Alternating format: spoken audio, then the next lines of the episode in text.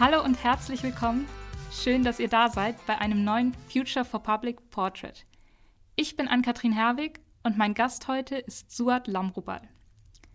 Suat ist in der kommunalen Migrations- und Integrationsarbeit tätig. Sie ist Referentin, Trainerin und Moderatorin. Außerdem ist sie Projektleiterin bei der Behördenspiegel Stiftung und Gründerin und Vorstandsmitglied vom Verein Vielfalt verbindet e.V. Und ich könnte diese Liste jetzt noch weiter fortsetzen, aber dazu dann vielleicht später mehr. Erstmal herzlich willkommen, Suat. Schön, dass du da bist. Und vielleicht kannst du uns noch ein bisschen was von dir erzählen. Wie alt bist du? Wo kommst du her? Was müssen wir sonst noch so über dich wissen? Ja, äh, vielen Dank für die Einladung und dass ich äh, heute hier überhaupt mit dabei sein darf bei diesem interessanten Format. Mein Name ist Suat Lamrobal, ich bin 38 Jahre alt, ähm, ich bin Deutsch-Marokkanerin, wohnhaft in Düsseldorf, hier geboren und aufgewachsen.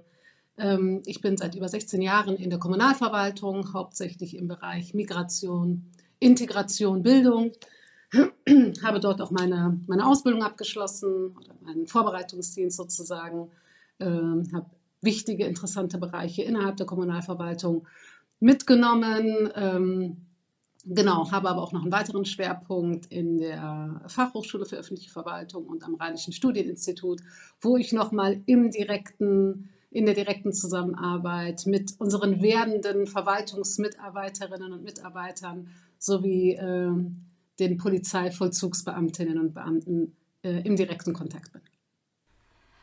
Und was machst du so in deiner Freizeit? Also, wenn du mal frei hast, was sind deine Hobbys? Was unternimmst du gerne?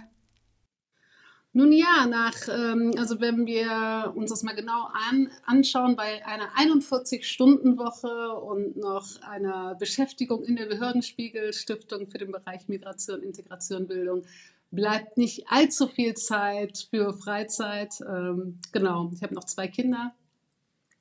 Äh, aber wenn ich mal Freizeit habe, dann äh, reise ich unheimlich gerne, mache viel und gerne Sport. Ich bin eine begeisterte Wassersportlerin und all, alles, was mit Musik und Tanz zu tun hat, begeistert mich auch sehr. Das klingt auf jeden Fall spannend. Jetzt hast du eben gesagt, du bist in der kommunalen Migrations- und Integrationsarbeit tätig. Was heißt das denn genau und was sind so deine typischen Aufgaben? Äh,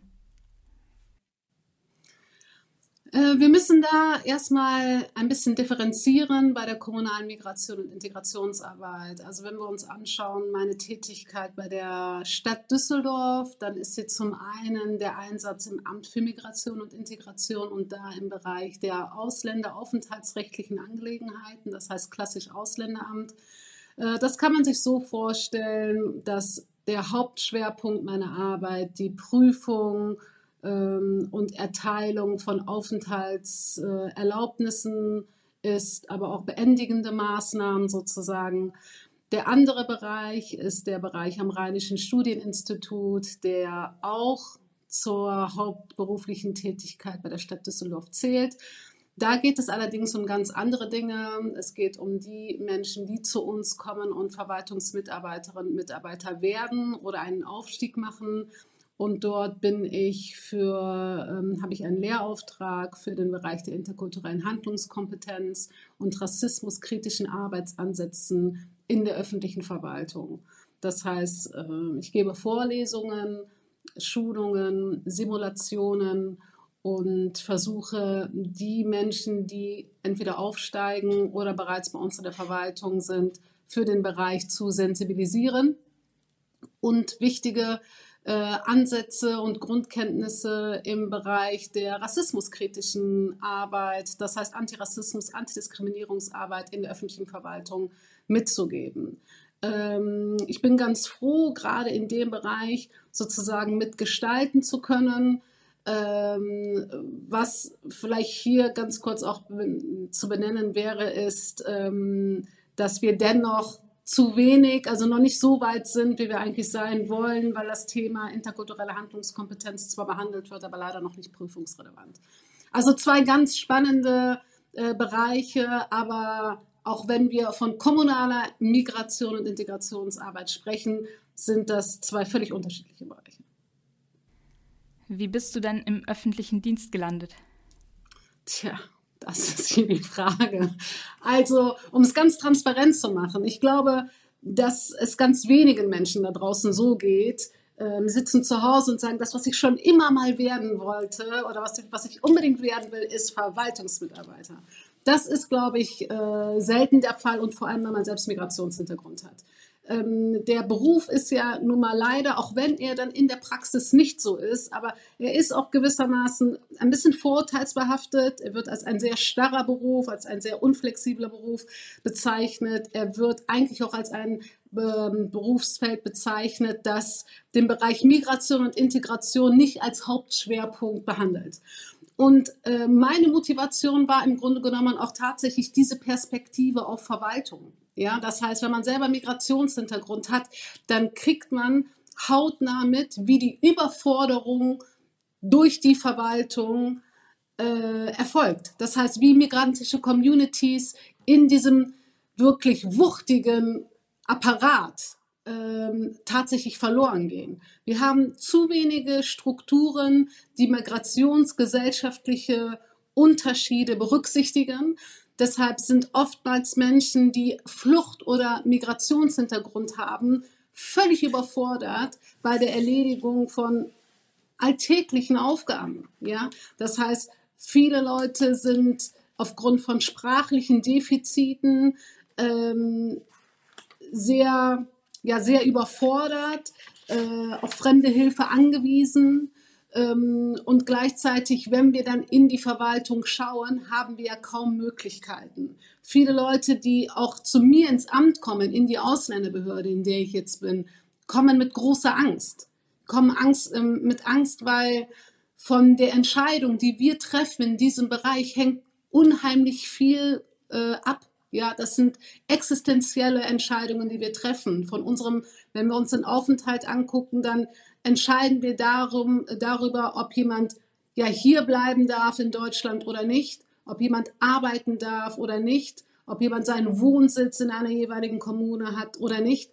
Das sind alles gravierende Entscheidungen, die getroffen werden. Und mit meinem Schritt in die Verwaltung wollte ich genau dem entgegenwirken. Das heißt, den Leuten vielleicht ein bisschen die Angst nehmen, Identifikation und Gemeinsamkeit schaffen und vielleicht dazu beitragen, dass eine Verwaltung sich mit Mitarbeiterinnen und Mitarbeitern, die einen Migrationshintergrund haben, an, ein wenig an migrationsgesellschaftlichen Realitäten anpassen sozusagen.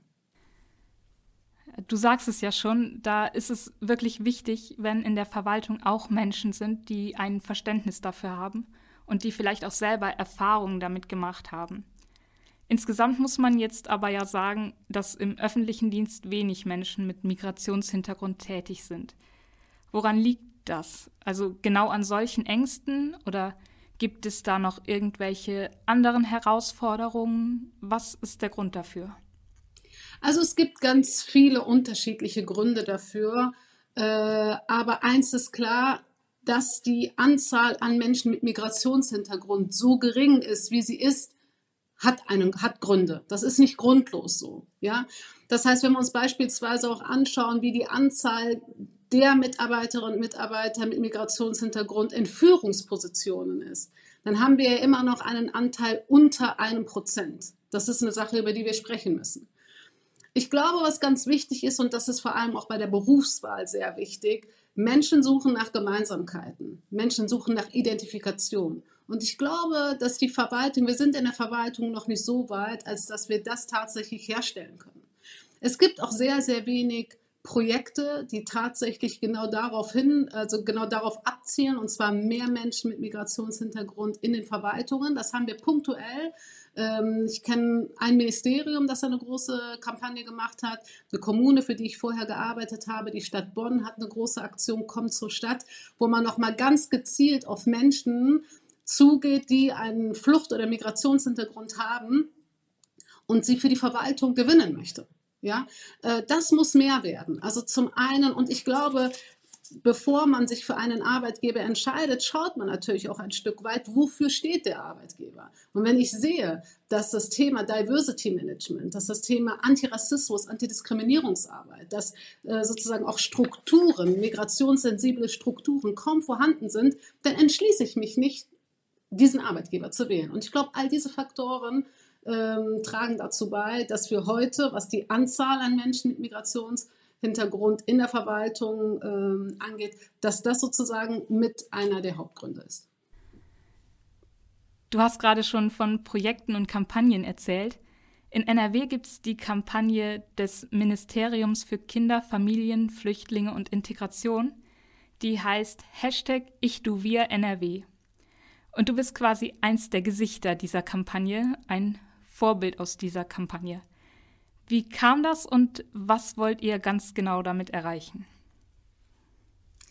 Ja, also wie das jetzt genau zustande gekommen ist, das weiß ich nicht. Ich weiß nur, dass mich irgendwann ein, ein Anruf von unserer Staatssekretärin erreicht hat, die der Meinung war, ich passe in diese Kampagne. Diese Kampagne trägt dazu bei, dass wir all das, was wir momentan in der Gesellschaft leider beobachten, und zwar ähm, eine wirklich hohe Anzahl an äh, Vorurteilen und Stereotype äh, in Bezug auf ähm, die migrantische Community, auf Migranten, auf Flüchtlinge, dass wir dem sozusagen entgegenwirken. Das heißt, wir haben oft, egal ob es um Berichterstattungen geht oder gewisse Erfahrungswerte, die sehr negativ behaftet sind. Wir haben Ängste innerhalb der Gesellschaft. Ähm, und all das trägt dazu bei, dass wir, dass sich ein negatives Bild zeichnet von Menschen, die ähm, vielleicht eine andere Herkunft haben oder die vielleicht deutsch sind, aber die Eltern eine andere Herkunft. Also Menschen, die anders aussehen, Menschen so wie ich.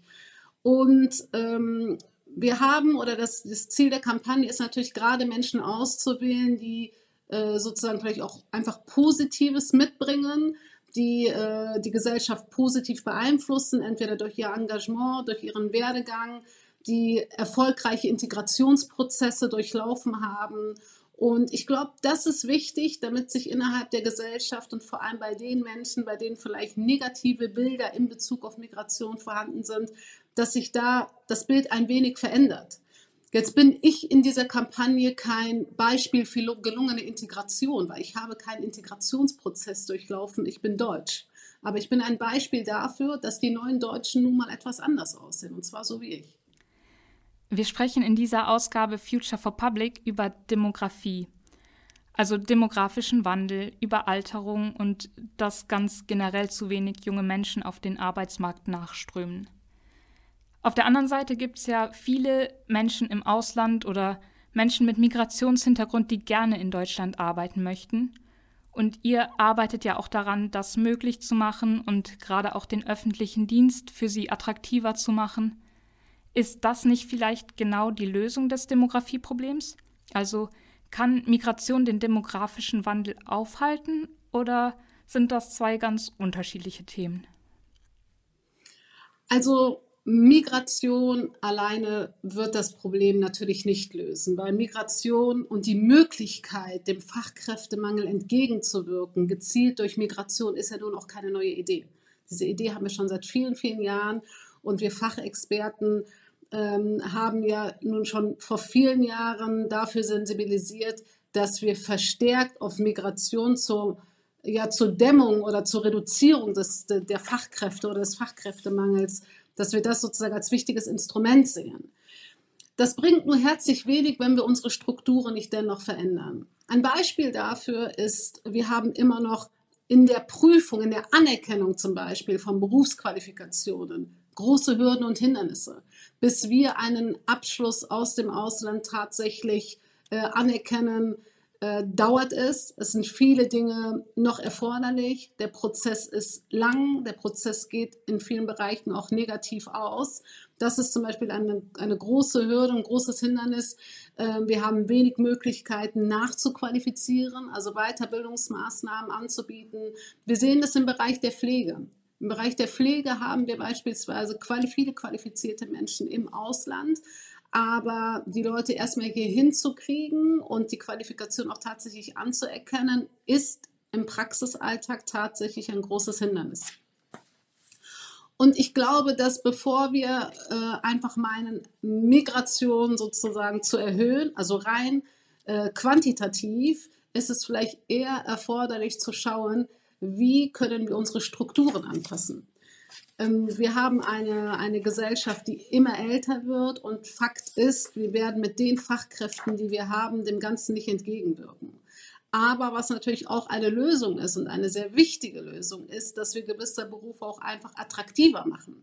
Wenn wir beispielsweise, um bei dem Pflegeberuf zu bleiben, den Pflegeberuf nicht aufwerten, werden wir auch Menschen mit Migrations- und Fluchtgeschichte dafür nicht überzeugen können. Wieso sollten, wir wollen ja irgendwann dahin kommen, dass auch Menschen mit Migration und Fluchtgeschichte äh, auch als gleichwertiger Teil der Gesellschaft gesehen werden. Sie sind es ja schon jetzt, aber auch so gesehen werden. Und auch da äh, können wir nicht sagen, wir lassen die Berufe so, wie sie sind. Von unserer Seite erfolgt keine Aufwertung der Berufe, aber sollen die Migranten und Flüchtlinge mal machen. Mal machen. Ne? Also das heißt, es ist auch da ein wechselseitiger Prozess. Migration, ja, rein quantitativ, qualitativ und nachhaltig nur durch die Veränderung eigener Strukturen. Ja, da hast du, glaube ich, ein paar ganz wichtige Punkte angesprochen. Was kann man denn jetzt deiner Meinung nach noch tun, um den öffentlichen Dienst multikultureller zu gestalten und um ihn spannender und attraktiver zu machen? Und was machst du noch so, um die Situation zu verbessern? Oder was können wir vielleicht auch alle noch tun? Also ich glaube, das Wichtigste ist immer mehr Räume schaffen, um über das Thema zu sprechen. Äh, wir meinen immer, Deutschland ist ein Einwanderungsland und wir hätten eine lange Integrationsgeschichte. Dem ist nicht so. Integration ist auch für Deutschland ein ganz, ganz neuer Prozess. Das heißt, wir müssen, brauchen viel mehr niederschwellige Angebote.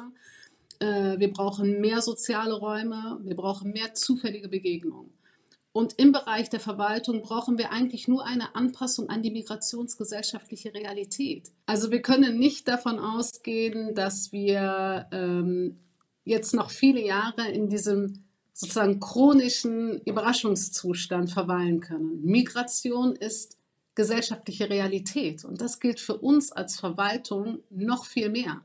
Wir sind der, ja, der, der Dreh- und Angelpunkt für alle Einwohner einer jeweiligen Kommune. Das heißt, wir müssen unsere Strukturen so gestalten, dass es für niemanden ein großes Hindernis ist, alltägliche Geschäfte zu erledigen. Ja, und das ist, glaube ich, der allererste äh, Schritt, den die Verwaltung auch gehen muss. Es kann nicht sein, dass ich, ähm, dass wir immer noch darauf beharren, beispielsweise, dass die Amtssprache Deutsch ist.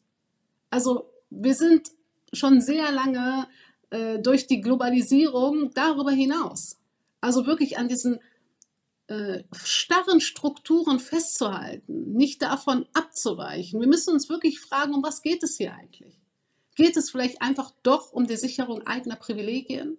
Also wirklich mal so in die Selbstreflexion zu gehen. Und das ist Verwaltung, äh, das, was die Verwaltung braucht.